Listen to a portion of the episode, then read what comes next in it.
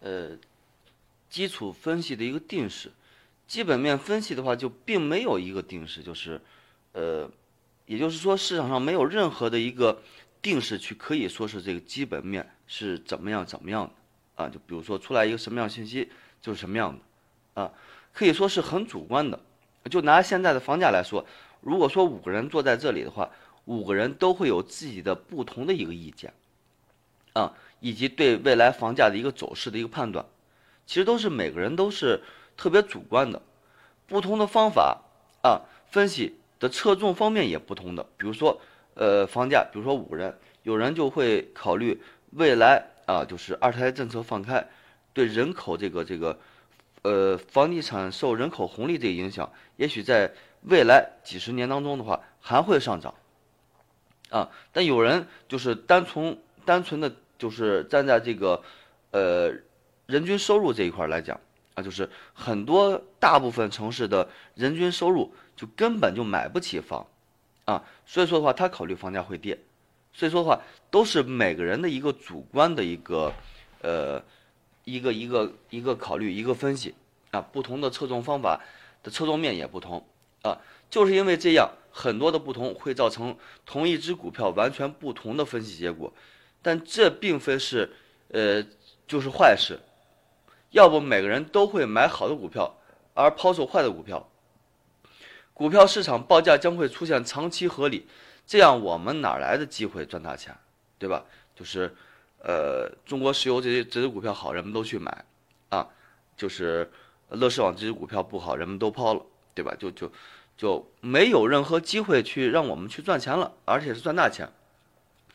呃，我个人经过几年的观察。就很喜欢中国石油，包括中石中国石化这两只股票，啊，就尽管巴菲特抛弃它，啊，他说是他不喜欢周期性行业。我认为中石油包括中护中石化的护城河是超级宽的，敌军基本没有任何进攻的机会。它在中国是绝对是垄断的，除了行政力量外，它可以随意控制产品的价格，就是中国中国油，啊，中国的就是油的价格。啊，基本上中石油、中石化可以控制，就是之前网上有过这么一个段子，就说是，呃，十几年前啊，国外油啊，油价、原油价格多少美金一桶啊，呃，然后当时的中国油价多少钱一升，然后现在国外的价格啊多少钱多多少美元一桶，基本上跟之前那个价格差不多，然而中国的油价翻了将近三四番啊，就是问为什么，然后。就是很多网民朋友们开玩笑说，因为桶贵了啊，其实是属于其实是有有垄断的一个一个性质在里边啊。呃，加加油站行业虽然对民间开放，但可以说没人可以啊，就是没有一个人可以发展成啊跟中石油、中石化这样的公司去竞争。就算单一一个小区域兴起那么点风浪。对巨无霸中石油、中石化也是不痛不痒的，更何况他们还是中石油的下家。当国内成品油与国际原油价格倒挂的时候，由于中石化啊的炼油能力强，从而承担了更多政治任务，而中石油背后可供发展的石油资源更为可观，并且中石油有呃中石油的呃强大的自由现金啊，足以应付任何突变的状况，无论从行业。和公司的竞争力来说，中石油、中石化都是很好的投资资产。不过从财务数据上来看，这几年的表现不尽如人不尽人意啊，这也影响了它的一个高分的一个原因。呃，这一节咱们主要讲的是一个定式，其实就是基本面分析，并没有一个特别的一个定式啊。如果说技术面呃是数学的话，那基本面分析基本上就是语文。啊，基本上就是语文，呃，数学有一加一等于二，如果说一加一等于三的话，它这道题就错了啊。但是，呃，类似于语文这样的话，就是如果说我们阅读理解，啊，就是给我们一段文章，让我们去理解其中的意思的话，基本上没有特别相似的，但大致的话还是一样的啊。就是这段文章想想表达一个什么样的意思，大致都是还是一样的，但是每个人都有每个人不同的一个理解。呃，理解，啊，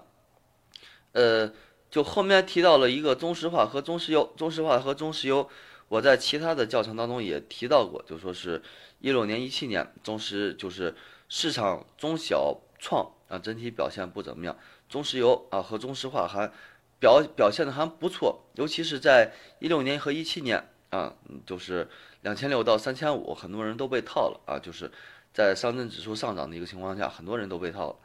那段行情当中的话，中石油啊、中石化的话，资就是股价还翻了一倍啊，就是挺不错一只股票。但是呃，他们就像类似于就是中石油、中石化，包括中国移动、联通啊、电信这样的企业，他们起到更大的一个作用，其实是一个政治的一个作用啊。呃，他们做的是一个调节的一个任务。呃，但是就是他们这样的公司，呃，类似于中石油、中石化，就是财务报表。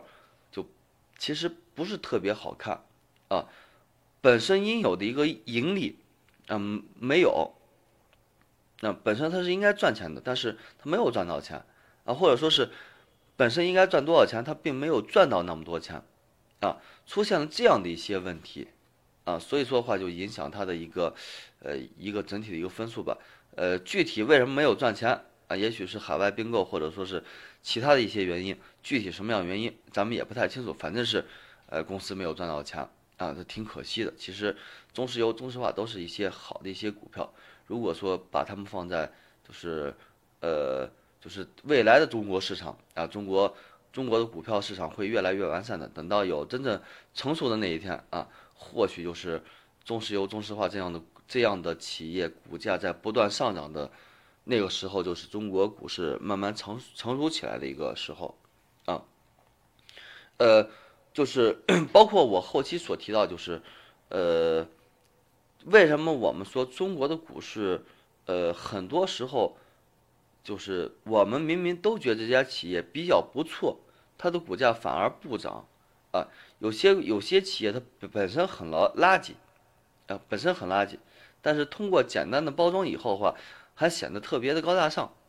啊，这是一个呃比较比较呃让人头疼的一个问题。包括就是呃之前有一家企业叫 P to P，因为当时呃互联网加就是金融创新这一块儿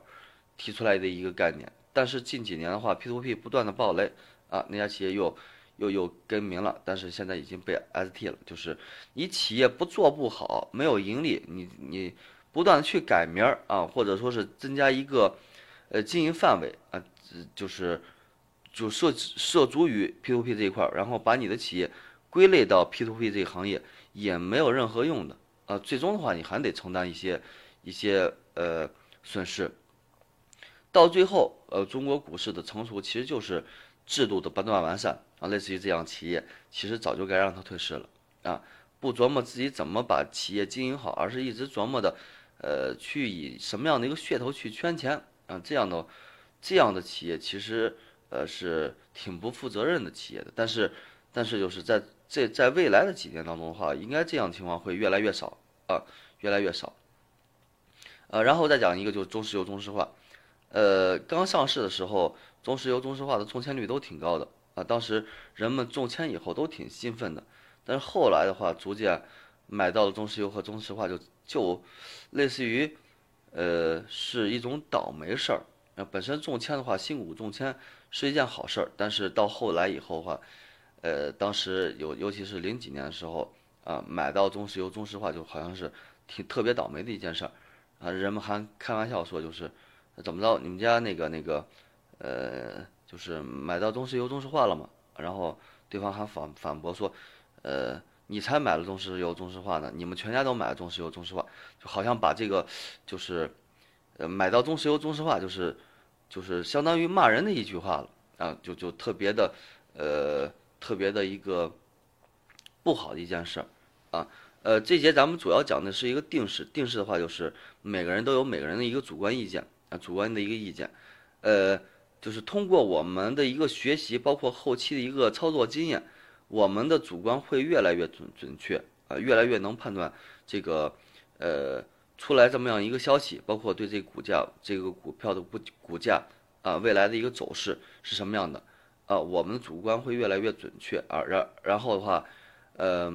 判断的话也会越来越准确的。就是前期的话不要着急，我们多去分析啊，别管对与错的话，我们把我们的主观意见拿出来如果说错的话，错在哪儿了，对吧？我们最起码有一个总结，我们得去做这件事儿。